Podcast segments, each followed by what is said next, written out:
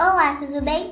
Eu sou Esterite, aluna do sexto ano B do Instituto Comênios de Educação, e este é o nosso podcast Saúde em Foco, onde iremos abordar a proliferação do mosquito Aedes aegypti, responsável pela transmissão da dengue, chikungunya e zika. Também será abordado o combate a foco do Aedes aegypti e todas as medidas tomadas pelas autoridades públicas para proporcionar saúde a toda a nossa comunidade, principalmente os menos favorecidos, que dependem das ações do governo. Além, é claro, da conscientização de toda a comunidade frente à necessidade de colaborar com o combate aos focos do mosquito, evitando água parada.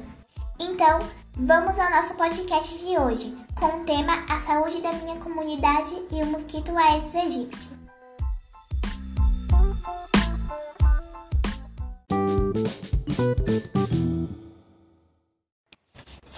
Informações do site G1 Bahia, até o momento foram notificados na capital baiana 4.332 casos de dengue, 2.914 de chikungunya e 449 ocorrências de zika.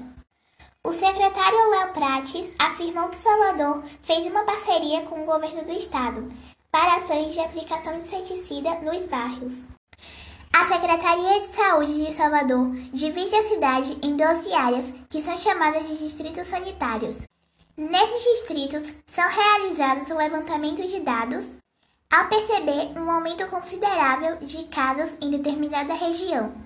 O controle de zoonoses é imediatamente acionado para atuar no combate ao mosquito.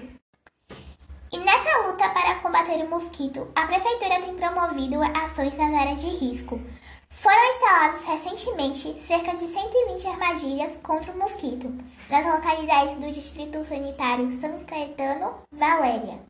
Também realizou visita a 27 bairros da capital baiana.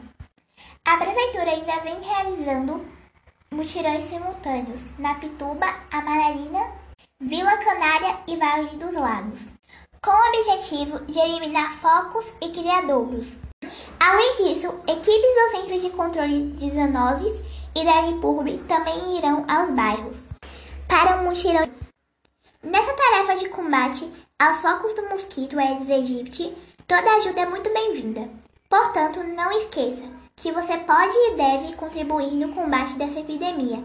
Então, talvez você pergunte: o que eu posso fazer? Não deixe água parada e aproveite para alertar também os seus vizinhos, pois devido à pandemia do coronavírus, os agentes de saúde não estão podendo entrar em casas habitadas.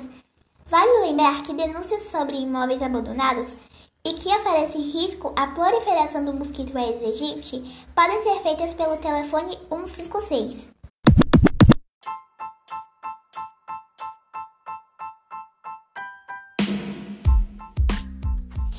É isso aí. Todos pela saúde e vamos encerrando aqui esse episódio do nosso amado podcast Saúde em Foco. Eu, Estaberiche, me despeço lembrando que a sua saúde é o nosso foco. Tchau!